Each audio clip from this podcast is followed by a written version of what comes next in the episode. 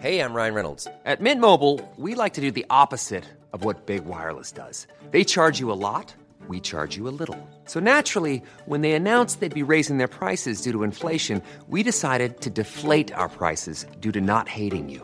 That's right. We're cutting the price of Mint Unlimited from $30 a month to just $15 a month. Give it a try at mintmobile.com slash switch. $45 upfront for three months plus taxes and fees. Promo rate for new customers for limited time. Unlimited more than 40 gigabytes per month. Slows. Full terms at mintmobile.com.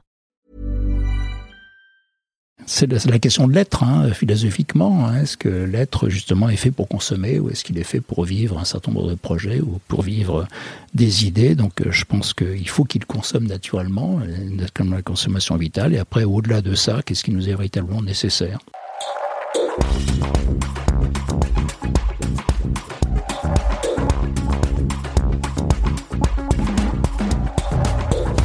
Bienvenue, vous écoutez le Sapping. Le Sapping, c'est le podcast du sens de l'habit. The Good Goods, c'est le premier média mode et art de vivre éco-responsable. Je suis Victoire Sato et je reçois ici des femmes et des hommes qui agissent pour une mode de bon sens. Une mode écologique, socialement engagée, une mode inclusive qui respecte les identités et la diversité, une mode qui innove pour devenir meilleure. À l'introduction de cet épisode, vous aurez compris qu'on s'apprête à parler de ralentir notre frénésie d'achat, vivre des moments plus que posséder des objets. Si vous aviez envie d'une parenthèse poétique dans un nouveau lieu de vie parisien, je vous invite au corner Face to Face de l'hôtel Le Grand Quartier, un nouvel hôtel conçu comme un lieu de découverte. Du 22 novembre au 5 janvier, vous pouvez y rencontrer des créatrices du collectif Face to Face pour découvrir et valoriser leur savoir-faire manuel comme le tissage, le travail de la soie ou la joaillerie fine. Pour aller plus loin, vous pouvez vous inscrire à un rendez-vous particulier avec l'une de ces créatrices sur le site www.facetofaceparis.com. Cet événement est en accès libre tous les jours de 11h à 19h au 15 rue de Nancy dans le 10e arrondissement. Aujourd'hui, je vous propose un épisode anti-Black Friday. Je vous suggère de ne pas vous bousculer dans les centres commerciaux, ni scroller les files d'attente sur Amazon, mais plutôt de vous faire un thé et partager une conversation passionnante avec mon invité. Jean-Paul Raillard est président de la fédération Envie, un réseau de 50 entreprises d'insertion sociale par l'emploi. Pour créer ces emplois, Envie s'appuie sur l'économie circulaire et participe au développement durable en réhabilitant des appareils électroménagers certifiés puis revendus. Envie, c'est 35 années d'inclusion et tous les ans, 5000 tonnes de déchets évités et 100 000 machines réparées. C'est aussi la fédération à l'origine du Green Friday en 2017, un mouvement contre l'incitation permanente à l'achat, la consommation de produits inutiles et la culture du tout jetable. C'est enfin des ateliers de réparation, des événements de sensibilisation et une partie des bénéfices reversés à des associations. Cette année, 450 structures ont rejoint le mouvement. La première partie de l'épisode est consacrée au parcours de Jean-Paul Raillard. On y parle économie sociale et solidaire, développement durable ou encore mutation industrielle. La seconde partie présente en détail le travail de la fédération Envie et invite à la réflexion autour du Black et du Green Friday. Vous retrouverez le découpage et les références citées dans les notes de cet épisode. J'ai adoré réaliser cette interview que j'espère vous allez apprécier. Et si je devais lui associer 5 mots-clés, ce serait RSE, solidarité, circularité, consommateur et Just Friday. Pour finir, n'oubliez pas de vous abonner. Très bonne écoute. Bonjour Jean-Paul Raillard. Bonjour, Je peux vous demander de vous présenter pour commencer s'il vous plaît. je m'appelle Jean-Paul Raillard, j'ai 69 ans, je suis président de la Fédération Envie et en même temps président de l'association Green Friday qui nous occupe aujourd'hui, je pense. J'ai un certain nombre d'autres mandats dont on parlera peut-être également euh, au cours de cette conversation, mais euh, je vous l'expliquerai dans le cadre de mon parcours. Alors justement, vous allez prendre le temps de nous raconter un peu plus en détail qui vous êtes, qu'est-ce que vous avez fait comme type d'études et est-ce que vous pouvez nous parler de votre parcours professionnel jusqu'à Envie J'ai passé un bac scientifique, euh, une année célèbre à la fin des années 60. J'ai ensuite fait des études universitaires d'économiste, hein, jusqu'à ce qu'on appelait à l'époque un, DES, un diplôme d'études supérieures. Donc j'ai fait euh, successivement à la faculté de Nantes et ensuite à la faculté de Rennes. Donc je suis plutôt originaire de l'ouest de la France. Et ensuite, euh, pour des raisons de financement notamment des études, je, je suis rentré dans l'enseignement secondaire euh, en tant que ce qu'on appelait à l'époque maître auxiliaire, c'est-à-dire quelqu'un donc qui n'est pas titularisé encore. Et puis, comme le métier m'a plu, ben, je me suis lancé donc dans ce métier-là en passant les, les concours de l'éducation nationale et en me spécialisant ensuite plutôt sur les aspects donc économiques et les aspects de gestion dans la filière d'expertise comptable et aussi dans les filières informatiques et autres, pour notamment des étudiants de BTS ou des étudiants d'IUT. Je tournais un petit peu en rond dans ce métier-là, le métier me passionnait, la pédagogie, et en même temps j'ai eu l'occasion de de traiter euh, des opérations, enfin des opérations, des analyses de diagnostic des entreprises par l'intermédiaire d'un cabinet d'expertise comptable qui faisait de l'assistance, ce qu'on appelle les institutions représentatives du personnel, c'est-à-dire à, l'époque les comités d'entreprise, la CHSCT, donc s'occuper des conditions de travail. Ça m'a donné une ouverture euh, importante dans ma vie professionnelle parce que j'avais un contact direct avec la réalité, aussi bien donc euh, les situations d'entreprise, ce que disaient également donc les dirigeants de ces entreprises et ce que disaient aussi les représentants des salariés. Donc des situations souvent extrêmement complexes dans tout un tas de de taille d'entreprise, d'activité, de secteur d'activité. Ça pouvait être une très grande banque jusqu'à une toute petite association d'une cinquantaine de personnes qui avait un comité d'entreprise. Donc ça m'a fait toucher du doigt vraiment une réalité économique et sociale importante euh, que, que j'ai traitée pendant une bonne trentaine d'années de ma vie professionnelle à peu près. Hein. Donc ça m'a amené à démissionner de l'éducation nationale et à me consacrer entièrement à cette activité-là. Ensuite, j'ai pris la responsabilité du cabinet. C'est un gros cabinet euh, national et avec des filiales européennes pour la partie euh, la partie Pays de la Loire et la partie Poitou-Charentes euh, jusqu'en 2008 hein, où là on m'a sollicité pour entrer là au comité de direction de l'entreprise donc j'en suis devenu le directeur général jusqu'en 2014. Alors, ce qui peut expliquer justement un peu là ensuite mon parcours après cette date de 2014 c'est le fait que dans ce cabinet d'expertise comptable, il y avait deux choses qui m'intéressaient beaucoup. La première, c'est que s'il était on l'avait transformé en Scope. C'est une entreprise dite démocratique euh, où les salariés donc avaient un réel pouvoir justement sur les orientations de l'entreprise. Hein, sur, euh, on ne payait pas de dividendes aux actionnaires. Euh, donc les sommes que l'on créait donc étaient redistribuées ou finançaient justement les investissements. Donc il y avait un vrai projet social. On a transformé cette entreprise donc en scope lorsque j'en étais le directeur général. Donc c'était un moment important justement de ma vie professionnelle de rentrer dans ce monde coopératif et de de faire en sorte que également tous les salariés donc aient accès à, une voie justement pour dire euh, euh, quelles sont leurs orientations, quelles sont leurs motivations profondes, ce qu'ils voudraient voir changer dans l'entreprise. Donc il y a un exercice démocratique de la gestion qui me paraissait excellent. Et en même temps, donc ça n'obérait pas du tout le pouvoir de management ou le pouvoir de décision que l'on pouvait avoir au niveau du comité de direction. Et euh, l'orientation vers notamment le développement durable et vers euh, la consommation responsable, puisqu'on va parler de ça aujourd'hui, elle provient euh, du fait que ce cabinet s'intéressait beaucoup à toutes les opérations justement liées à la responsabilité sociétale des entreprises et au développement durable. Et entre autres, on a fait tout un tas d'études que le cabinet continue de faire aujourd'hui sur les effets du changement climatique concernant notamment les compétences. Donc, ce que cela aurait comme effet, donc sur la, la partie des compétences perdues ou celles qui se sont créées ou qui vont se créer du fait des changements climatiques. Hein, les opérations de ce pont, enfin l'industrie sera obligée d'évoluer, on le sait très bien. Donc toutes les modes de les modes de consommation, les modes de production, que ce soit l'agriculture, les services ou autres, vont subir cet effet-là. Donc, quels seront les effets, justement, en termes donc, de, de compétences et comment on doit s'y préparer donc ça m'a fait toucher du doigt dans vraiment un certain nombre de réalités dans ce domaine-là. Les études ont été des études françaises, européennes, régionales, de toute nature. J'ai beaucoup soutenu, euh, quand j'étais à la direction, beaucoup soutenu justement le financement de ces études. Ça me paraissait important qu'on s'inscrive justement donc dans cette durée. Et dans le même temps, euh, l'année de la transformation en scope, on a occupé un nouvel immeuble à Paris qui était un immeuble assez novateur, là dans le 18e, euh, le premier immeuble BBC de la, ville de Paris, donc euh, avec cette surface-là, hein, pour loger les 200... Expliquer BBC, pardon. Le... BBC, c'est bâtiment basse consommation. Hein. C'était une norme de l'époque, justement indiquant que ce bâtiment n'était pas énergie positive, mais euh, donc il pouvait loger 250 personnes, c'est quand même un assez gros bâtiment, avec six niveaux, et qu'il était conçu justement donc pour un, une économie d'énergie donc euh, très sensible. Donc c'était un caractère un petit peu euh, emblématique justement aussi de notre activité. Voilà comment je suis arrivé là. Et après, euh, derrière, donc ce qui m'a fait aussi orienter ma carrière, c'est que le, le mouvement des scopes m'a demandé donc de représenter auprès de la plateforme RSE. La plateforme RSE, c'est une plateforme qui travaille sous l'autorité directe du Premier ministre, enfin sous son autorité, on est indépendant, si je puis dire, dans nos jugements, et qui, euh, qui peut être saisie euh, par le gouvernement ou par n'importe quel ministre aussi ou administration où on peut s'auto-saisir sur un certain nombre justement donc de sujets qui ont trait à la responsabilité sociétale.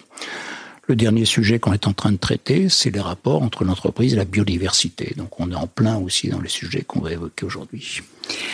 Alors, Merci pour cette introduction. Je voudrais revenir euh, d'abord sur l'aspect social au moment où vous dites que vous quittez l'éducation nationale et que vous prenez compte des réalités euh, problématiques entre euh, les syndicats et soit les actionnaires, soit les dirigeants d'entreprise. Quels sont vos constats? En fait, il y a un problème de dialogue, il y a un problème de répartition de capital. Qu'est-ce que c'est les points de litige? Alors il y a un vrai sujet de dialogue social en France, hein, notamment. On a des exemples un peu différents donc à l'étranger qui tiennent très souvent donc à une méfiance réciproque entre d'un côté les organisations syndicales, de l'autre côté les dirigeants d'entreprise. Hein. Cette méfiance euh, est souvent euh, entretenue, j'allais dire, euh, je le dis souvent par les directions d'entreprise, par manque de transparence ou manque de de responsabilité vis-à-vis justement des interlocuteurs qu'ils ont, hein, c'est-à-dire que derrière, j'estime qu'on doit être possible dans ce pays-là de pouvoir étaler sur la table quels sont les sujets de l'entreprise, qu'est-ce qu'elle recherche, quels sont ses objectifs stratégiques,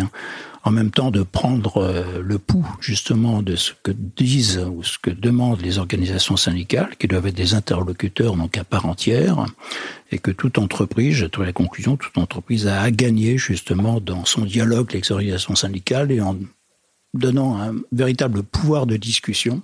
Hein, ou au moins en expliquant, en plus loin, c'est-à-dire prendre en compte justement les opinions aussi des représentants des salariés, pour modifier donc ces trajectoires, prendre des décisions qui soient plus appropriées.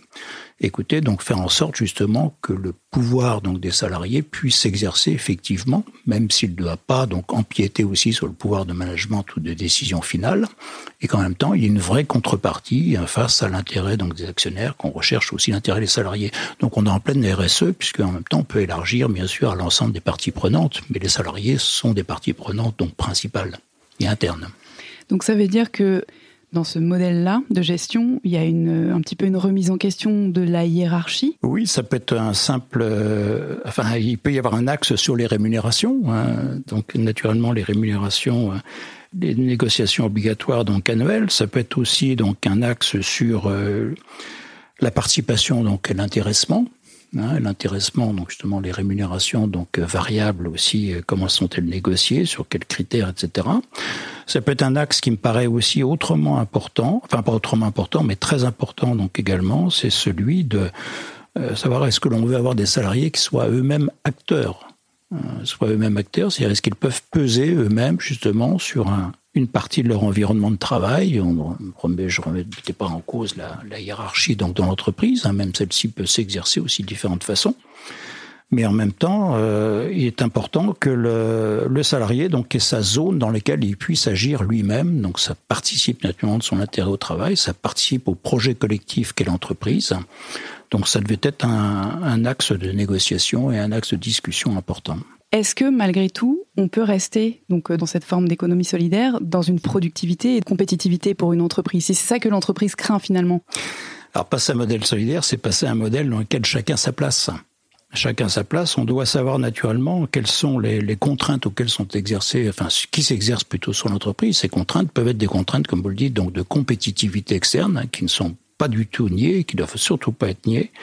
Donc le modèle que l'on a est-il un modèle donc qui est compétitif par rapport à d'autres acteurs naturellement qui sont sur le marché?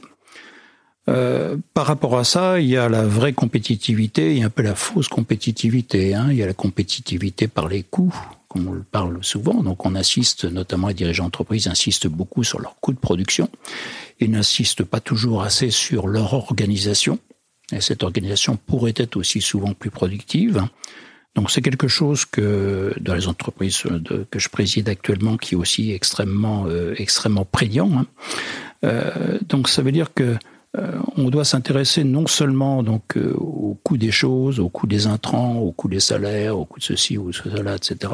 Mais aussi, on doit s'intéresser beaucoup à ce que l'on fait en termes de qualité, en termes d'organisation. Et ces deux choses-là sont des éléments donc directs de compétitivité, hein, savoir si on est compétitif euh, sur des produits bas de gamme, si on est compétitif sur les produits plus haut de gamme, dans quel type de marché on doit s'inscrire en fonction des coûts de production qu'on peut pas, pas naturellement restreindre bien sûr à l'infini et heureusement, mais en même temps aussi quels sont les circuits de distribution qu'on a, quelle est la part de recherche-développement que l'on met dedans, quelle est l'organisation interne de la fabrication ou du service, etc. Donc tout ça, sont des facteurs clés Hein, justement, donc qui font qu'on a un prix de vente, on a un service après-vente, on a aussi un certain nombre de qualités qu'on peut faire valoir sur le marché. Donc c'est un ensemble euh, qui ne se réduit pas simplement au prix de la compétitivité. Et est-ce qu'il y a un enjeu également territorial? Est-ce que c'est possible de faire de l'économie euh, solidaire euh, quand on délocalise, par exemple? Alors je suis pas sûr que ce soit possible de faire l'économie solidaire quand on délocalise. Il peut y avoir plusieurs choses. Dans les mouvements de délocalisation, on a vu beaucoup ça notamment du fait des compétitivités prix ou les Souvent, donc, les entrepreneurs, les entreprises pensaient que la solution se trouvait donc à l'étranger, se trouvait en Extrême-Orient, etc. Donc, d'où l'appel aux ateliers du monde, euh, si je puis dire maintenant, hein, qui sont les ateliers donc d'Asie notamment, ou pas simplement d'Asie, qui seront peut-être les ateliers d'Afrique aussi dans les années qui vont suivre et où euh, on recherche en permanence les salaires donc les plus bas et, les coûts de production les plus bas et avec tout ce que cela entraîne. Enfin, on en reparlera naturellement en matière de en matière de transport, en matière de coûts carbone, en matière d'épuisement de ressources et autres, etc. Ça, c'est une course un peu à vide, à laquelle se sont lancés beaucoup d'industriels, simplement parce que leurs concurrents directs le faisaient et se pensaient donc devoir le faire. Euh, quelquefois, donc, il n'y avait pas d'autre solution effectivement. Donc j'ai eu beaucoup d'exemples dans lesquels j'ai défendu moi aussi une solution où euh, une partie de la production pouvait être faite en France, mais aussi une autre partie donc, pouvait être faite donc à l'étranger, hein, ça pose pas de problème. Et puis euh, aussi, euh, il y a une question qui me paraît donc essentielle, qu'on oublie quelquefois, c'est quel serait le monde aujourd'hui si un certain nombre de pays qui étaient en ce qu'on appelait en voie de développement dans les années 60 ne s'étaient pas développés donc aussi aussi vite. Je pense que le monde est peut-être plus sûr aussi aujourd'hui Hein, euh, qui ne l'était donc il y a 50 ans, lorsqu'il y avait des inégalités encore plus criantes de niveau de vie entre différentes parties du monde. Donc, faut pas oublier non plus cet aspect-là. Je crois qui est important, c'est que le développement donc de ces pays euh, dits sous-développés donc dans les années 60-70 euh, a amené aussi un une redistribution donc globale des, richesses d'un pays donc à l'autre. Ce mouvement, il a en même temps accentué donc très fortement les inégalités dans les pays riches, comme il a accentué les inégalités également donc dans les pays euh, plus pauvres ou dans les pays donc en développement ou déjà donc développés. Donc ça c'est un sujet donc un vaste sujet, c'est-à-dire toute la libéralisation aussi du commerce, la libéralisation financière donc de ces années qu'on a vécues à partir des années 70 a eu des effets extrêmement néfastes. Là, je me réfère euh, à tous les travaux actuels justement sur les inégalités, entre autres ceux de Piketty et de ses équipes, hein, qui, euh, qui en disent des choses extrêmement justes et en, et en, cause un modèle, un modèle économique qui est créateur comme ça autant d'inégalités. Je pense qu'ils ont parfaitement raison dans ce domaine-là. Il faut, il faut traiter ce sujet. Tout à l'heure, vous avez mentionné donc la transformation de l'entreprise que vous dirigez en modèle SCOP. Est-ce que vous pouvez expliciter ce que c'est? Alors une SCOP, c'est une euh, société coopérative euh, et participative. Euh, cette société donc a pour principe que le capital donc appartient en majorité donc à ses salariés.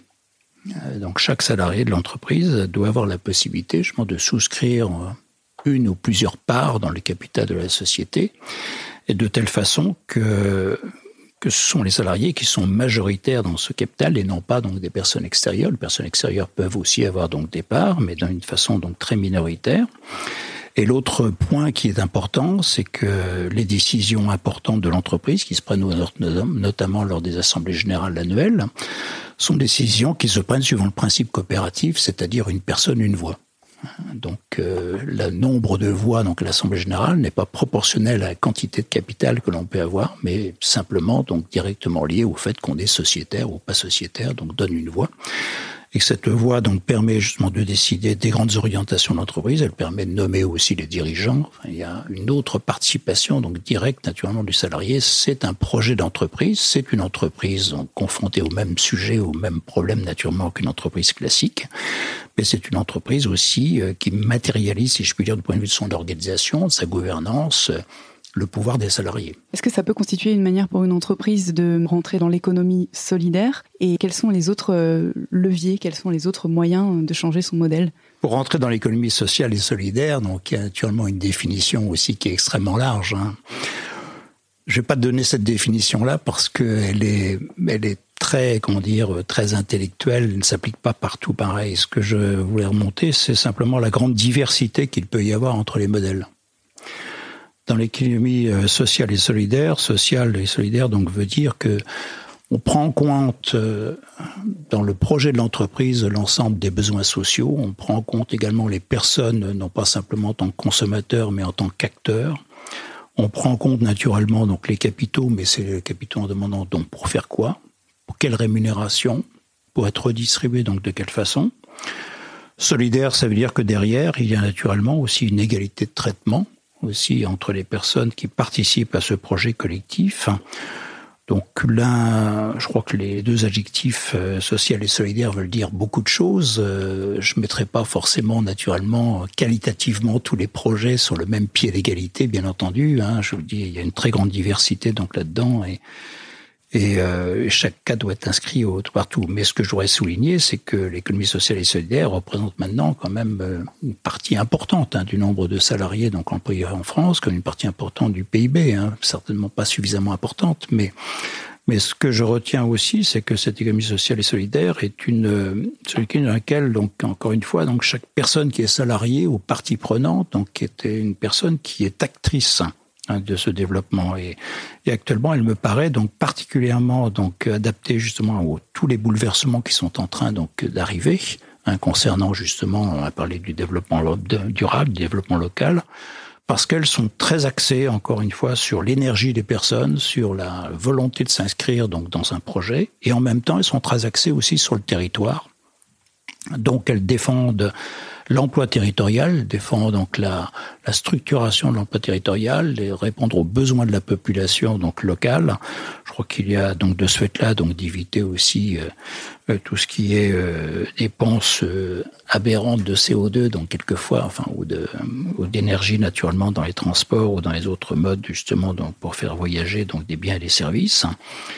Donc, euh, je crois que c'est ce qui s'inscrit, hein, notamment donc dans les entreprises, notamment du, mouvement en vie, sont les entreprises s'inscrivent beaucoup dans le local, dans le développement donc social et dans le développement donc environnemental. Ce sont trois choses qu'on ne sépare pas. Et en termes de législation, est-ce qu'il y a euh, des choses qui sont imposées? Est-ce qu'il y a des incitations à la transformation des entreprises? Parce que d'après ce que vous décrivez, c'est quand même, enfin, c'est le futur euh, par bon sens, c'est-à-dire aussi bien en termes écologiques que même en termes économiques et sociaux on devrait tous converger vers ça. Donc, quelles sont les incitations si elles existent et quelles sont les réserves pour les entreprises à transiter? Alors je dis pas qu'on doit tous converger vers ça. Hein. Je pense aussi qu'une entreprise classique peut parfaitement remplir son rôle également avec des actionnaires responsables, avec des dirigeants responsables, avec des salariés aussi responsables, si je puis dire. Mais euh, ce qui est introduit notamment par la loi Pacte, hein, moi j'y suis, euh, j'y suis favorable, hein, en ce sens où euh, toutes les entreprises donc à mission, les entreprises qui inscrivent une raison d'être et aussi une mission qui peut être validée également donc de façon indépendante, je trouve que c'est un progrès donc très important hein, pour les législations donc des entreprises.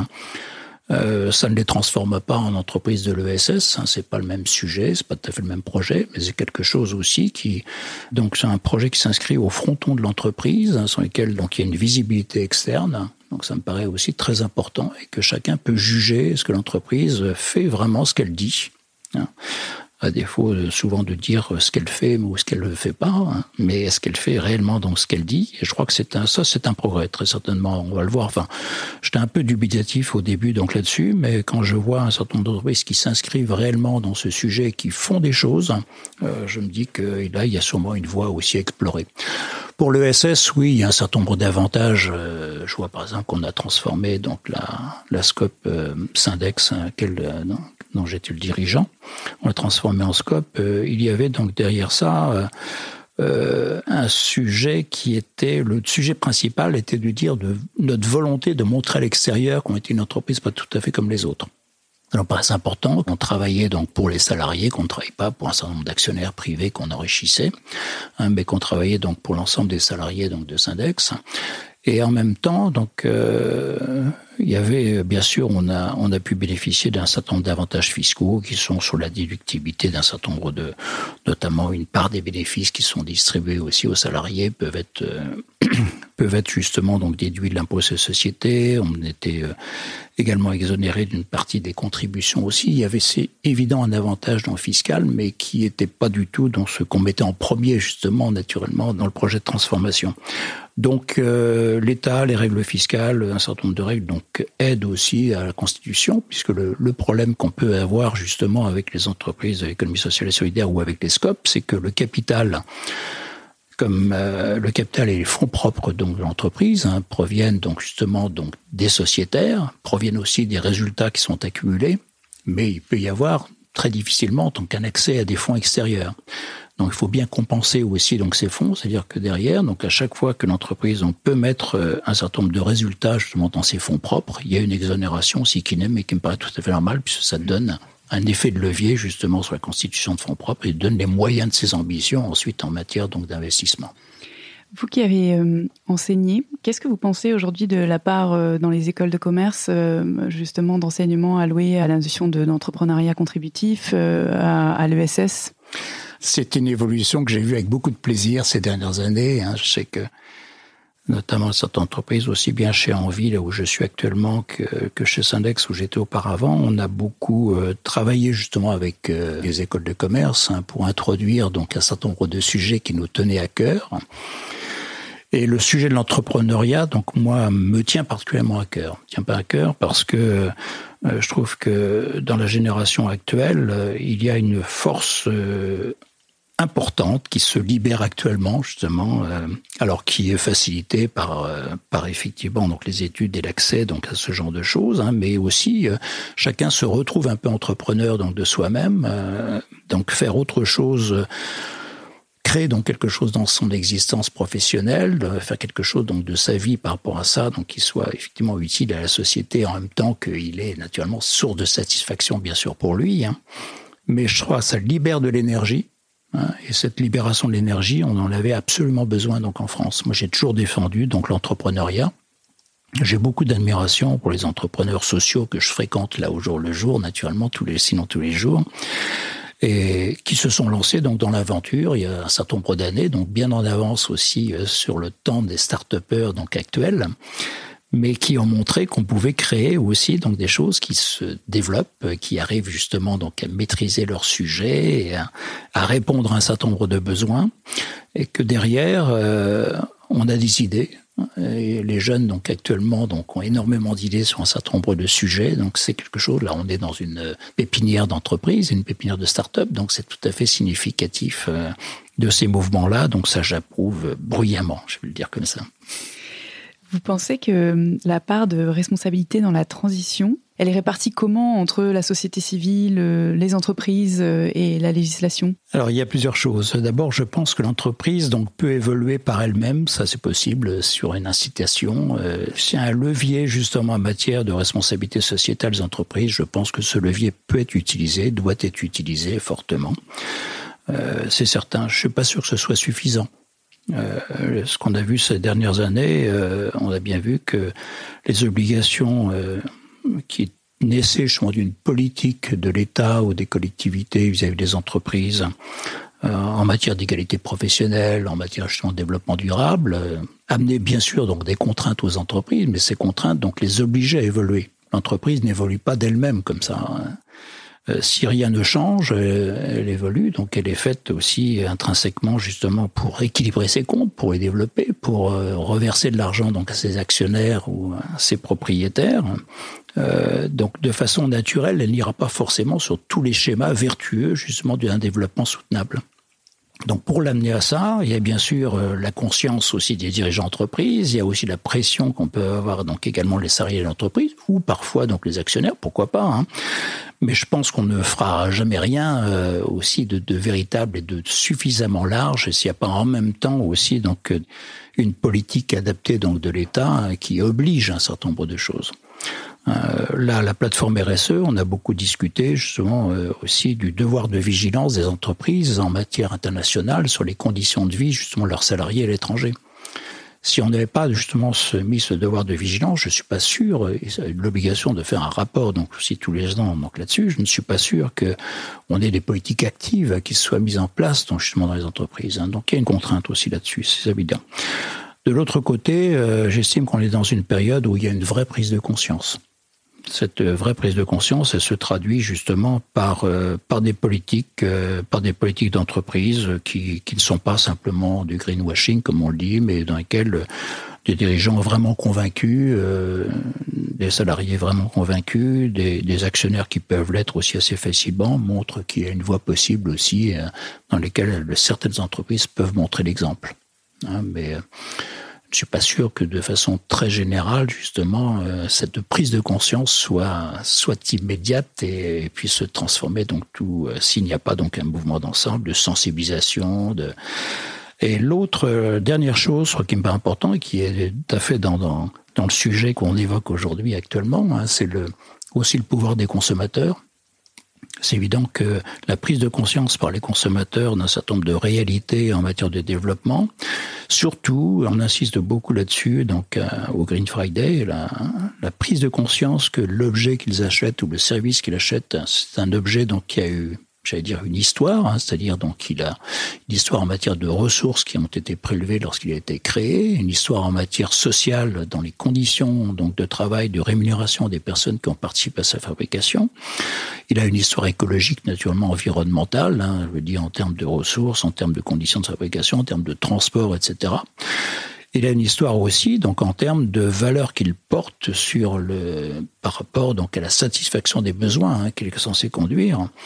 Donc, euh, il faut prendre les objets non pas comme un objet banal, mais il faut savoir derrière cet objet ce qui l'a conduit justement dans un commerce et à, la disposition du consommateur. Et là, le consommateur devient plus exigeant maintenant, et très heureusement, hein, plus exigeant en matière de, de produits fabriqués localement, plus exigeant en matière de produits fabriqués dans des conditions qui soient satisfaisantes.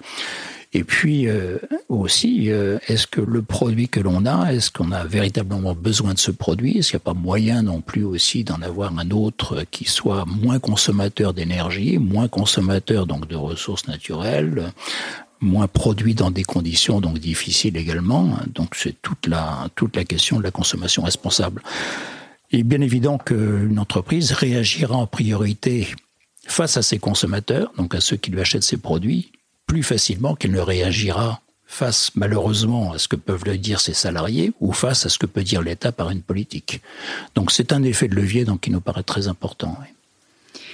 Dans l'histoire des objets, c'est une belle manière d'introduire la fédération en vie. Est-ce que vous pouvez nous la présenter et nous parler de son histoire? Alors je suis rentré chez Envie, euh, j'allais dire au milieu des années 2010, voilà c'est ça, donc assez récemment, exactement en 2015 où j'avais entendu parler donc de ces projets-là et de envie donc depuis un certain nombre d'années. J'avais un certain nombre d'amis aussi qui participaient dans ces projets. Et puis j'ai su. Hey, I'm Ryan Reynolds. Recently, I asked Mint Mobile's legal team if big wireless companies are allowed to raise prices due to inflation. They said yes. And then when I asked if raising prices technically violates those onerous two-year contracts, they said, "What the f*** are you talking about? You insane Hollywood ass." So to recap, we're cutting the price of Mint Unlimited from $30 a month to just $15 a month. Give it a try at mintmobile.com slash switch. $45 up front for three months plus taxes and fees. Promoting for new customers for limited time. Unlimited more than 40 gigabytes per month. Slows. Full terms at mintmobile.com. Un peu par hasard que Envie 44, donc en Loire-Atlantique, à Nantes, cherchait un président. Donc Envie 44, c'est une des 50 entreprises de, du réseau Envie donc euh, le réseau Envie, c'est un réseau qui a été créé il y a exactement 35 ans à Strasbourg et qui vient d'une idée, c'est très emblématique hein, de, ce que l'on fait, qui vient d'une idée donc qui était partagée entre un dirigeant de Emmaüs de Strasbourg et en même temps un directeur de magasin et aussi des travailleurs sociaux. Qui, euh, qui se sont dit que chez Emmaüs, au lieu de prendre une machine à laver, par exemple, lorsqu'on venait la porter, lorsque le donateur donc venait la porter donc directement et la remettre en rayon, simplement la branchant pour voir si le si un, voyant s'allume, si a apparemment l'air de tourner, Eh bien, pourquoi est-ce qu'on ne ferait pas donc un diagnostic de cette machine, qu'on ne réparerait pas donc ce qui devait être réparé, qui était prêt de rompre ou des choses comme ça, et qu'on ne revendrait pas justement ce produit avec une garantie? Donc c'est ce qui a été fait. Donc c'était l'idée lumineuse, si je puis dire. Hein, 35 ans, on est en pleine économie circulaire. Donc à l'époque, Simplement, c'était une question de spécialistes. Hein. Quelques-uns commençaient à parler de ça, mais très peu. Donc on est en pleine nouveauté par rapport à ça. Et ce qui est intéressant, c'est que c'était le fait de dire, mais ce travail-là, donc il a une utilité sociétale. Hein, sociétale puisqu'il fait économiser effectivement donc des ressources. On n'est pas dans le gaspillage de matière, euh, des produits justement qui qui sont rapportés, qui ont 5 ans, ils peuvent durer encore 10 ans. Il pourrait dire donc si on si on les prend soin, si on les répare, si on etc. Et en même temps, surtout, ce travail-là donc environnemental et d'économie circulaire, il est le support pour créer des postes en insertion. Donc c'est pour ça que les entreprises du réseau en vie sont les entreprises d'insertion. Donc ça veut dire donc qu'elles emploient donc des personnes au maximum pendant deux ans des personnes éloignées de l'emploi, donc qui ne trouvent pas donc un CDI euh, par ailleurs, mais qui peuvent euh, justement donc par cette passerelle ou ce SAS, si je puis dire, donc euh, de deux ans maximum, pouvoir bénéficier donc justement donc d'un emploi d'un côté, mais surtout aussi de l'acquisition de compétences, c'est-à-dire construire un avenir professionnel, hein, donc sortir naturellement donc aussi un peu de, de, la, situation difficile dans laquelle ils sont, hein, qui tiennent à tout un tas de choses. Hein. Ça peut être aussi bien des accidents de la vie, ça peut être des migrants, ça peut être des gens qui ont fait de la pénitentiaire, donc également. Hein, il peut y avoir toutes les situations possibles et imaginables. Donc leur redonner aussi donc un coup de pouce, une marche escalier, mais par justement donc d'un côté le, ce boulot-là qui va leur redonner confiance d'une façon d'une, qui va les sentir utiles en même temps mais aussi qui veulent déboucher, donc euh, j'insiste de nouveau, hein, sur, euh, par l'acquisition de compétences sur un travail futur hein, qui peut être dans différents, dans différents domaines. Donc c'est ce projet-là euh, qui est en même temps environnemental, en même temps social, on y tient beaucoup, en même temps donc en même temps local, hein, puisque c'est du développement local que l'on cherche naturellement. Donc c'est ça qui m'a intéressé beaucoup dans ce projet. Donc la fédération en vie, c'est la fédération qui va fédérer l'ensemble des entreprises en vie. Il y en a une cinquantaine en France hein, qui sont justement sur euh, plusieurs activités. Euh, en gros, il y a trois activités, mais il y a aussi d'autres activités annexes. L'activité historique, c'est celle dont je vous parlais, c'est-à-dire donc ce qu'on appelle l'électroménager rénové garanti chez nous. C'est-à-dire donc le gros électroménager essentiellement hein, qu'on répare, mais on est de plus en plus aussi sur le petit électroménager. Donc on remet dans le circuit et, notre rôle social, c'est non seulement donc l'emploi que l'on crée là-dedans, mais aussi c'est permettre à des aussi des personnes en difficulté, hein, mais en difficulté ça peut être des étudiants, d'acheter aussi un, bien électroménager à beaucoup moindre prix, largement moindre prix, hein, puisqu'on on vend les produits que l'on rénove, on les vend au maximum, donc à 50% du prix de vente d'un prix neuf, d'un produit neuf. Et, euh, et ça, c'est l'activité principale. La deuxième activité que l'on a fait, c'est qu'on s'est inscrite à partir de 2006 hein, dans toute la filière aussi, ou l'organisation de la filière des déchets électriques électroniques. Là, je reviens pas, mais en Europe, il y a une directive européenne sur la gestion des déchets, donc et la création de filières, ce qu'on appelle la responsabilité élargie du producteur. Donc, veut dire que les producteurs ou distributeurs d'appareils électriques électroniques ont aussi une responsabilité de leurs produits, même après la consommation lorsque ces produits deviennent eux-mêmes des déchets et doivent financer justement toute une chaîne de traitement donc de ces déchets. Donc on s'est inscrit donc là-dedans puisqu'on en faisait une partie naturellement. On, on, réutilise, on participe à la réutilisation donc de déchets qu'on retransforme en produits, mais en même temps aussi euh, bah, ces produits il faut les collecter, il faut les transporter donc vers les lieux sur lesquels ils vont être traités, il faut les transporter vers des lieux aussi où ils vont être recyclés également. Donc on a euh, toute une flotte de, camions et de services associés de logistique hein, qui participent à ça. On transporte quand même largement plus de 200 000 tonnes de déchets par an dans les 50 entreprises en question. Et la troisième activité qui me tient aussi particulièrement à cœur, c'est ce que l'on a fait sur l'électroménager. On est en train de l'appliquer avec d'autres normes, dans d'autres conditions, sur du matériel médical on s'est aperçu que tout un tas de matériel médical, notamment ce qu'on appelle les, aides techniques, c'est les, matières qui ça peut être des fauteuils roulants, ça peut être des lits médicalisés, ça peut être des lèvres-personnes, des choses comme ça, tout ce qui aide à l'autonomie, si je puis dire. Donc, euh, ces aides techniques euh, étaient financées donc neuf par la sécurité sociale. Euh, une fois donc qu'ils n'avaient plus d'utilité directe, ils étaient mis dans, dans un placard hein, où ou la plupart du temps dans un grenier, dans une cave, donc des EHPAD, des hôpitaux, chez les particuliers, etc. Personne ne s'en souciait. Mais en fait, il y avait certainement donc une mine aussi là de produits donc à rénover. Donc on s'est lancé là-dedans il y a quatre ans à Angers. On développe ça maintenant dans l'ensemble de la France avec déjà euh, sept ou huit euh, ateliers donc qui sont en train d'ouvrir donc là-dessus et qui qui vont permettre de proposer au public là du produit des produits enfin des matériels médicaux hein, complètement reconditionnés avec une garantie de deux ans et suivant des normes justement qu'on est en train de, de faire labelliser. Est-ce que vous pouvez nous donner euh, quelques chiffres de ce que ça représente? Donc, vous avez parlé de 50 entreprises qui étaient au sein de la fédération. Donc, depuis 1984, l'évolution en termes d'emploi, en termes euh, d'appareils aussi rénovés, qu'on a une idée? Alors, le, dans les chiffres, principaux chiffres sont les ordres de grandeur, naturellement. Hein. En termes d'emploi, euh, la partie Strasbourg, lorsqu'elle s'est créée, c'était quoi Maximum en deux ans, une vingtaine d'emplois à peu près. Maintenant, donc, avec les 50 entreprises, on est rendu donc à 3000 emplois. Dans ces 3000 emplois, on a juste un tout petit peu plus de 2400 personnes qui sont en insertion chez nous. Donc, c'est la large majorité quand même donc des personnes qu'on emploie. Ce sont les personnes qui sont sur une trajectoire justement donc de, de professionnalisation hein, euh, dans ces emplois en insertion. Euh, donc, un développement considérable, hein, mais très, très rapidement. Et, puis, euh, en termes de, produits, on est sur euh, dans les chiffres, j'allais dire, c'est à peu près donc 90 000, euh, oui, 90 000 produits donc d'électroménagers qu'on recycle à peu près, pas qu'on recycle, qu'on réutilise ou qu'on remet sur le marché donc tous les ans après les avoir rénovés et avec une garantie encore une fois. Je m'interroge sur la notion de responsabilité élargie du producteur que vous avez évoquée tout à l'heure, donc qui concerne la fin de vie des produits, donc dégradation ou recyclage je trouve ça très bien, mais quelque part aussi, je me demande si c'est pas une sorte de laisser passer à l'obsolescence programmée. C'est-à-dire, euh, à partir du moment où, auquel l'entreprise paye euh, une éco-contribution ou est en partie responsable de la fin de vie de ses produits, ça veut dire que finalement, la part d'éco-conception, elle est inexistante dans cette, euh, dans cette réglementation. Qu'est-ce que vous en pensez?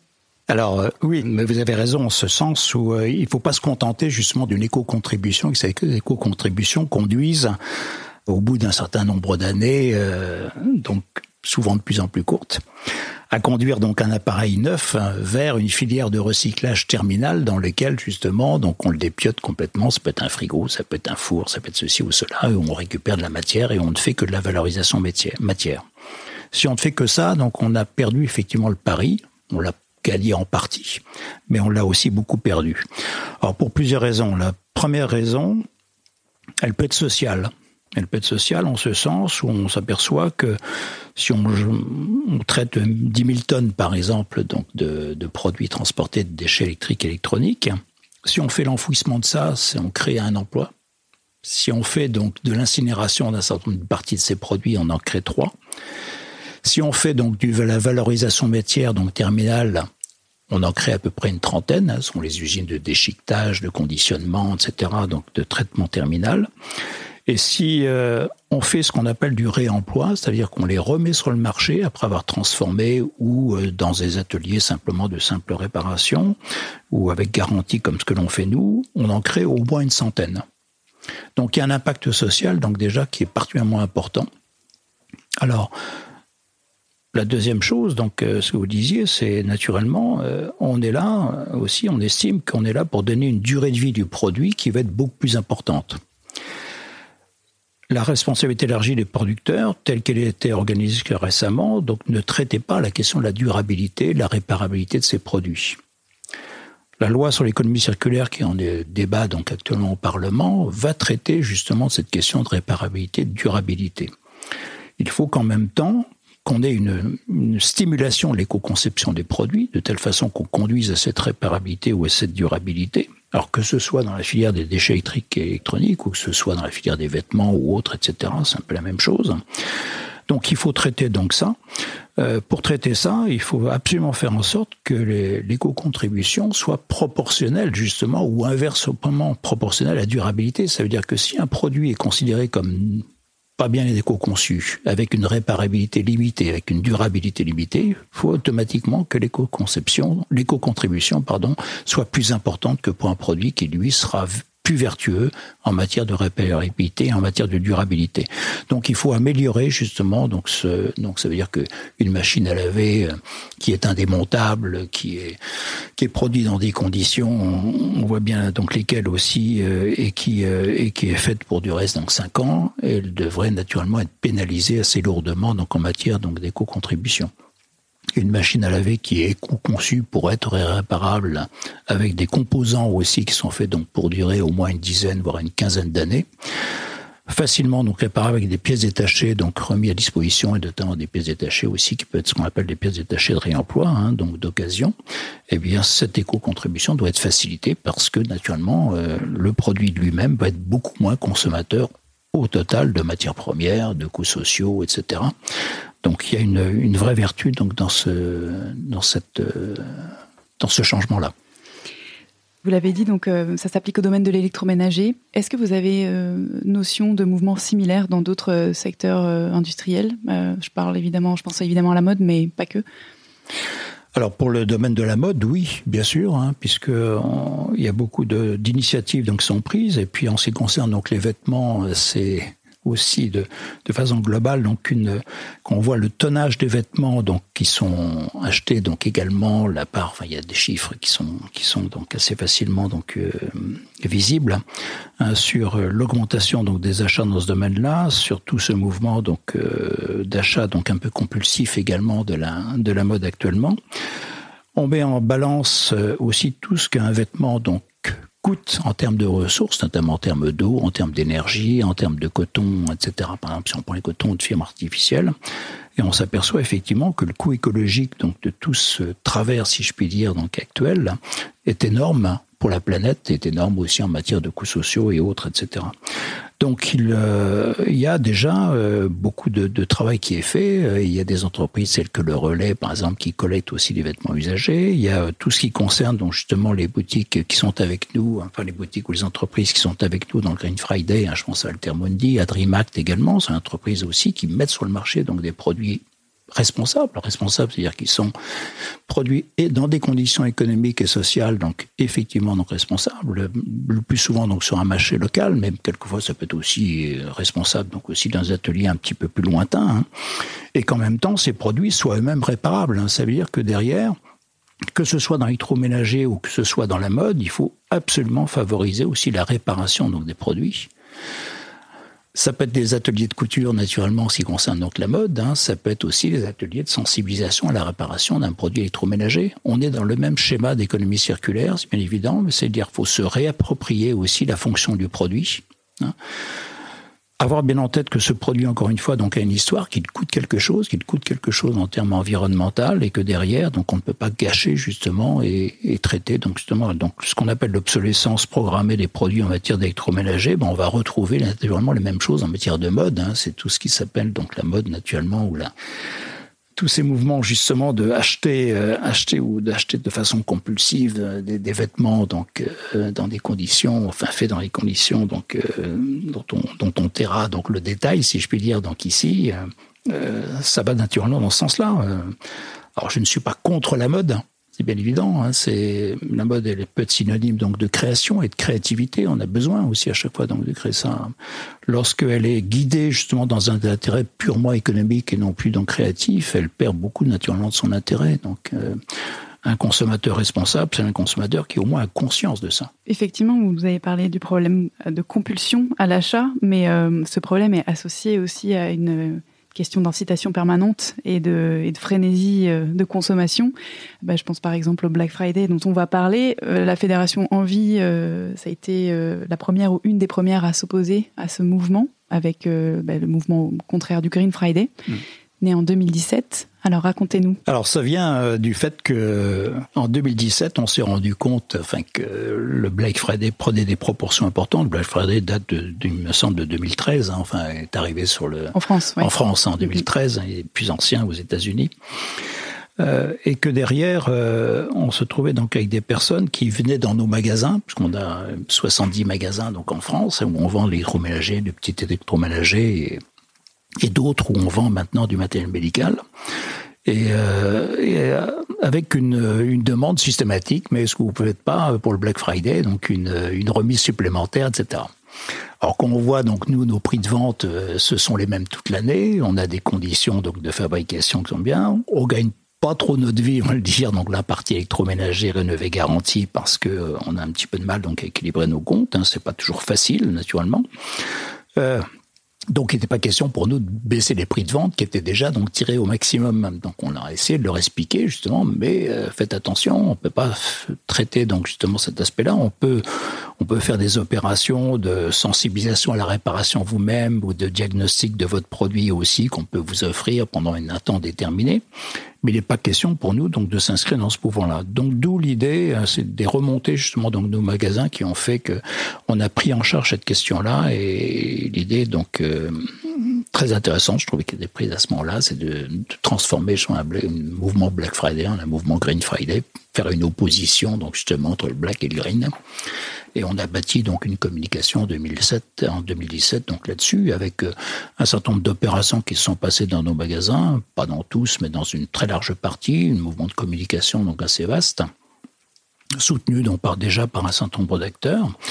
Et, euh, en 2018, euh, on s'est dit, on peut pas rester tout seul à faire ça. Il faut absolument donc qu'on entraîne un certain nombre de personnes donc derrière nous. Et d'où l'idée de, de, se constituer donc avec cinq autres acteurs donc importants, qui me paraissent importants justement, qui sont pas des très gros acteurs. Hein. On n'est pas non plus, on a 3000 salariés, c'est pas négligeable, mais c'est pas non plus. Mais euh, qu'on met dans la même balance euh, Emmaüs France, euh, Altermundi et puis DreamAct, euh, ça commence à faire quelque chose, je trouve. Hein. Donc d'où l'idée de créer cette association, de trouver, euh, de trouver des gens qui nous aident donc dans ce domaine-là. Donc la ville de Paris a été donné un coup de pouce donc très important.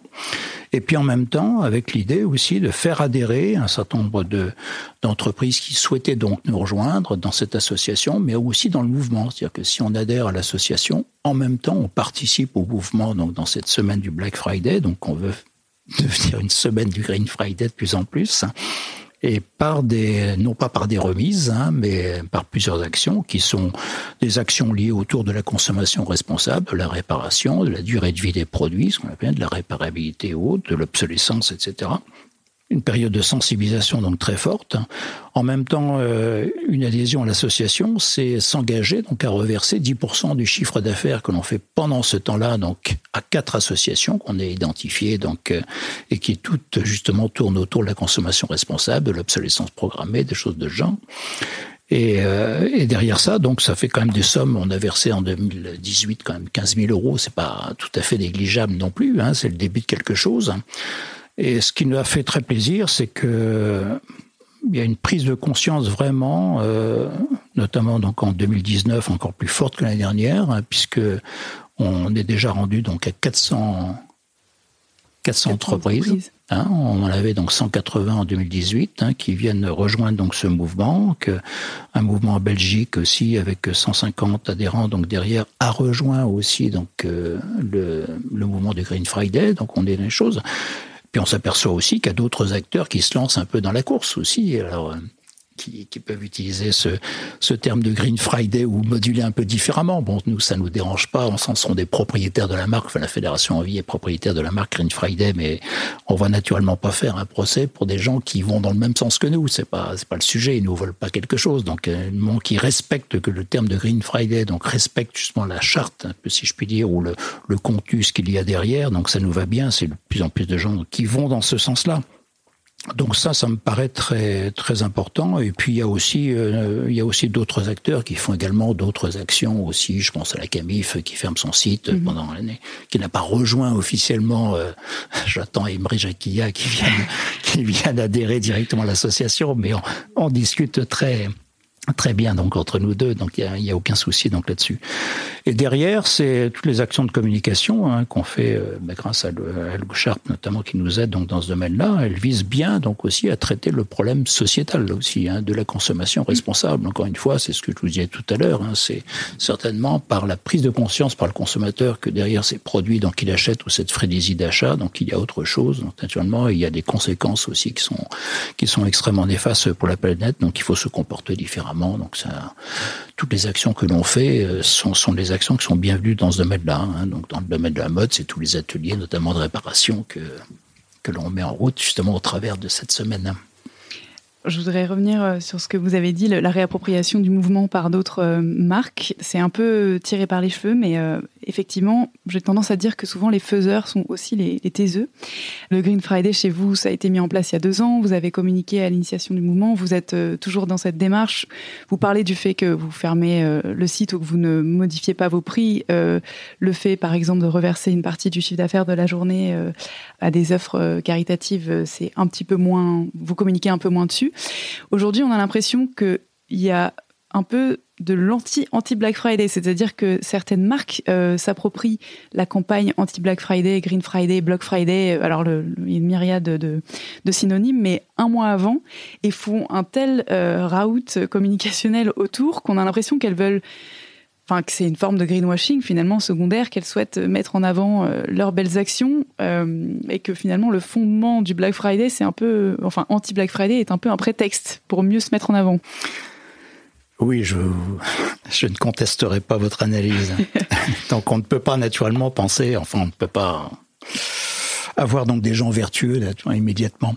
Alors il faut, euh, faut naturellement dénoncer ça, c'est-à-dire lorsque c'est vraiment du greenwashing et l'utilisation donc un mois avant, comme vous le disiez, donc de cette opération Black Friday pour se mettre automatiquement en opposition et derrière donc en tirer bien sûr donc les bénéfices, euh, sans participer et c'est ça qui nous paraît important, sans participer à dire pourquoi on le fait et ce que l'on fait donc pour faire autrement. Euh, si c'est uniquement donc du branding euh, pour euh, pour traiter donc une marque aussi et pour mettre en valeur une marque, donc ça ne sert à rien. Naturellement, il faut dénoncer ça. On est nous, c'est vrai qu'en termes de communication, on a autre chose. Enfin, vous comprenez qu'on on doit sortir donc des messages positifs, bien sûr là-dessus, sur la consommation responsable et montrer qu'on traite justement cette question et qu'on cherche justement à, à l'implanter durablement, donc aussi dans l'esprit donc des consommateurs. Après, il y a toujours des effets collatéraux, si je puis dire, donc qui sont un peu néfastes. Euh, bon.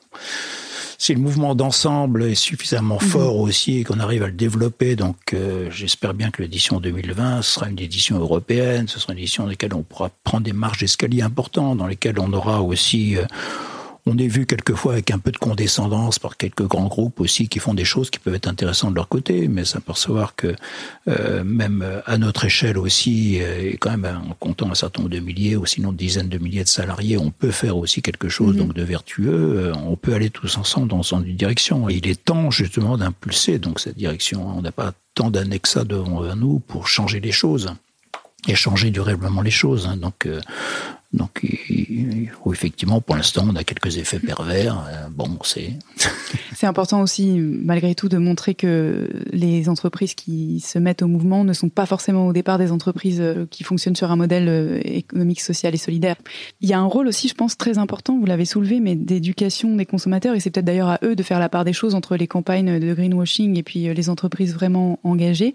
Peut-être on peut rappeler que le Black Friday, qui était censé être une journée effectivement importée des États-Unis un mois avant Noël euh, pour euh, faciliter les achats, est arrivé en France au départ uniquement sur Internet puis en magasin et se transforme en une semaine de soldes, une pré-semaine, une post-semaine qui continue avec euh, bah, les achats de Noël, qui continue avec les soldes de janvier. Et donc c'est 100% de l'année du discount. Peut-être que le consommateur doit réaliser qu'il est dupé. Oui, ça me rappelle exactement ce qui se passait sur les cuisines préinstallées il y a quelques années aussi, où on dit un produit qui vaut 15 000 euros, ben on vous le fait à 7 500. Donc quel est le vrai prix du produit? Euh, on est exactement là-dedans. Euh, je crois qu'il y a une étude l'année dernière de Que Choisir qui a bien montré justement qu'en fait les rabais au total donc étaient plutôt de l'ordre de 2% que de l'ordre de 50%. Là, euh, Que Choisir aussi vient juste de sortir son site la semaine dernière également en montrant quatre exemples de produits justement des dents électroménagers quatre exemples de produits électroménagers qui, en fait, euh, au lieu d'avoir un rabais de 50%, sont soit un rabais zéro, soit un rabais de 10% maximum par rapport à les prix qui se faisaient, donc il y a aussi euh, depuis 2-3 ans pour les produits qui sont déjà un petit peu anciens. Donc il faut dénoncer justement cette farce-là, si je puis dire. Hein. C'est-à-dire que derrière, euh, on ne peut pas vivre naturellement en permanence avec des soldes toute l'année, c'est bien évident. Hein. Il peut y avoir des coûts euh, commerciaux de communication. Donc à certains moments, on les multiplie naturellement. La, la percussion n'est pas la même. Puis après, euh, dans la tête du consommateur, il doit se dire euh, oui, on fait des bonnes soldes. Si les commerçants sont contents après avoir fait des bonnes soldes où ils vendaient des produits 30, 40, 50% et les bonnes soldes, ça veut dire quoi? Qu'ils ont gagné aussi quelque chose. Donc ça veut dire qu'avec des produits à moins 50% ils gagnent quand même quelque chose. Donc il y a, y a, c'est que le prix de base est erroné. Voilà, du point de vue du point de vue du prix de base, du point de vue de ça, on ne sait pas non plus quel est le vrai prix du produit. Euh, et derrière, le vrai prix du produit, c'est bien une marge naturellement normale pour le commerçant, hein, qui doit couvrir aussi bien donc ses, résultats que, les, coûts qu'il a, la, la, distribution. Mais en même temps aussi, euh, c'est comment on rémunère tout ce qui est en amont de la chaîne, naturellement. Et puis pour le consommateur, d'avoir un, prix d'un produit qui soit le reflet aussi de tout ce qui s'est passé auparavant dans ce produit. Hein. C'est encore une fois quelle est la valeur réelle de ce produit en matière de coût environnemental, en matière de coût social, en matière de transport, etc. Et en matière aussi naturellement donc de marge, hein, mais qu'on ait euh, une vraie visibilité sur ces choses-là naturellement. Et pour l'instant, donc le consommateur perd cette visibilité, c'est bien évident. Bon alors, euh, malgré tout, malgré les mouvements anti Black Friday euh, qui augmentent, les gens attendent euh, cette journée de solde. Les requêtes sur Google sont en augmentation. Et euh, j'ai lu, alors je ne sais pas si c'est vrai, si c'est faux, je m'en excuse, mais que les bénéfices attendus étaient de 6,5 milliards euh, d'euros pour cette journée. Est-ce que vous pouvez faire un petit message aux consommateurs qui nous écoutent? Ah, le message aux consommateurs, c'est le fait de dire faites attention. La première chose, c'est que les produits que vous achetez sont les produits qui doivent satisfaire des besoins. Donc n'allez pas naturellement chez les produits simplement parce qu'il y a marqué moins 50% et que vous pensez faire une bonne affaire. Euh, on s'aperçoit que derrière, et là les chiffres manquent, hein, euh, que le Black Friday génère aussi énormément donc de coûts énergétiques, mmh. si je puis dire, donc euh, en matière notamment de retour. Hein. J'ai pas de chiffres très précis parce qu'on se garde bien donc de les donner, mais mais je pense qu'il y a une bonne partie aussi des, produits qui sont testés jour-là, donc aussi sont retournés également. Donc ensuite, ça veut dire quoi? Donc en termes de transport, en termes de ceci ou en termes de cela. Donc naturellement, il y a un coût vraiment derrière. Donc euh, le message aux consommateurs, c'est de dire mais euh, interrogez-vous d'abord sur est-ce que vous avez vraiment des produits? Il ne s'agit pas de culpabiliser le consommateur. On ne cherche pas du tout ça. Hein. On peut très bien penser que quelqu'un donc a envie de faire un cadeau à Noël, donc peut trouver un produit, essayer de trouver un produit moins cher la semaine ou le jour du Black Friday, pourquoi pas. Hein. C'est pas la question. Hein. Mais faites un achat conscient et, et pensez bien que lorsque vous achetez quelque chose, c'est derrière ce produit-là aussi n'est pas ce produit qui est simplement dans l'étalage, hein, mais que ce que je disais tout de suite hein, ou tout à l'heure plutôt. Donc il a une histoire, hein, il a une histoire, il a un coût, il a, il a, il a été produit dans certaines conditions. Donc euh, euh ça, c'est votre acte d'achat, donc a des a une, a une, une, importance naturellement très importante sur toute la, enfin une importance très grande hein, sur toute la chaîne justement de, la chaîne économique. Très bien. Et si on est une entreprise et qu'on veut euh, rejoindre la fédération en vie, comment on fait? Eh bien, vous allez sur le site du Green Friday, si vous voulez rejoindre le Green Friday, vous allez sur le site du Green Friday. Et là, il y a, y a un bouton qui s'appelle J'adhère, donc derrière, donc euh, il y a une lettre d'engagement qui est, que vous remplissez, qui est donc euh, cette lettre d'engagement donc est envoyée ensuite, euh, ensuite donc aux six fondateurs de l'association Green Friday, hein, qui votent ensemble sur est-ce qu'on accepte justement, est-ce que le, parce qu'on va demander naturellement à la personne qui s'engage aussi et qui adhère à l'association et qui s'engage le mouvement, euh, bah, d'avoir bien sûr un certain nombre de comportements aussi, de faire un certain nombre de choses. Donc qu'elle nous décrive aussi ce qu'elle compte faire le jour du Black Friday. Et euh, donc pour transformer ce black en green. Et, euh, certains, donc, on, on fait adhérer donc la plupart des. Il y a peut-être 2, 3, 4 des gens qu'on refuse parce que leur projet ne paraît pas bien identifié, ne se situe pas tout à fait donc dans les valeurs que l'on cherche à défendre. Mais c'est très simple d'adhérer. Adhérer à la fédération en vie, c'est différent. Ça, ça veut dire il faut, euh, on a des, j'ai le cas actuellement donc d'une d'une une entreprise d'insertion donc qui travaille aussi dans les dans les déchets électroménagers et qui, qui souhaite rejoindre ça. Donc ça suppose aussi que euh, il y a une instruction naturellement de leur dossier qui soit fait, qui a ce qu'on appelle un modèle économique viable qui soit fait, qu'on sache où ils peuvent s'approvisionner en produits justement donc euh, électriques et électroniques, dans quelle chaîne, parce que c'est une chaîne encore une fois une, une chaîne donc de traitement. Hein. Et puis, euh, et puis ensuite, quel magasin ils mettent, enfin, quels moyens ils mettent commerciaux, etc. Donc, avant de pouvoir qu'on puisse mettre un, un label. C'est envie, ça doit être un label qui doit être respecté et doit être porteur de valeurs. Donc, il faut qu'on respecte ces valeurs. Très bien. elles m'ont l'air d'être entre de bonnes mains. Est-ce que vous pouvez conclure avec une citation pour ma collection, s'il vous plaît? Alors j'ai lu ce week-end dans le journal Le Monde là une une interview d'un sociologue de l'université de Bordeaux qui s'appelle Razmig Kecheyan et j'ai bien, j'ai beaucoup apprécié. Euh, il le dit, hein, la survie de l'organisme dépend de la satisfaction d'un certain nombre de besoins vitaux, hein, se nourrir, se protéger du froid, respirer ou dormir. Du fait de la crise écologique, certains de ces besoins vitaux sont plus difficiles à satisfaire, respirer un air non pollué par exemple.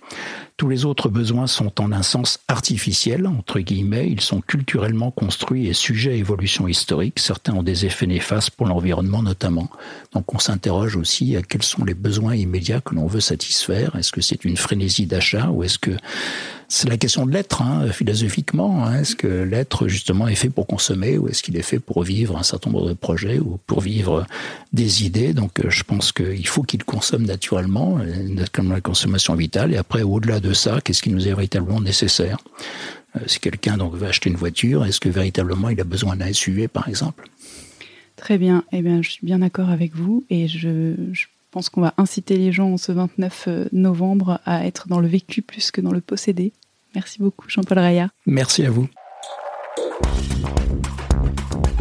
Vous retrouverez les liens et les références cités dans les notes de l'épisode.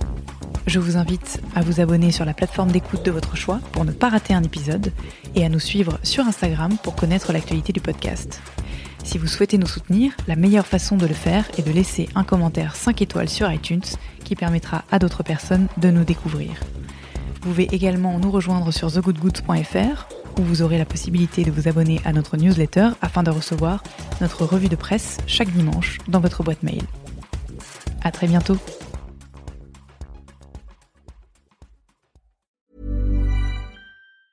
Mom deserves the best, and there's no better place to shop for Mother's Day than Whole Foods Market. They're your destination for unbeatable savings, from premium gifts to show-stopping flowers and irresistible desserts. Start by saving 33% with Prime on all body care and candles. Then get a 15-stem bunch of tulips for just $9.99 each with Prime. Round out Mom's menu with festive rosé, irresistible berry chantilly cake, and more special treats. Come celebrate Mother's Day at Whole Foods Market.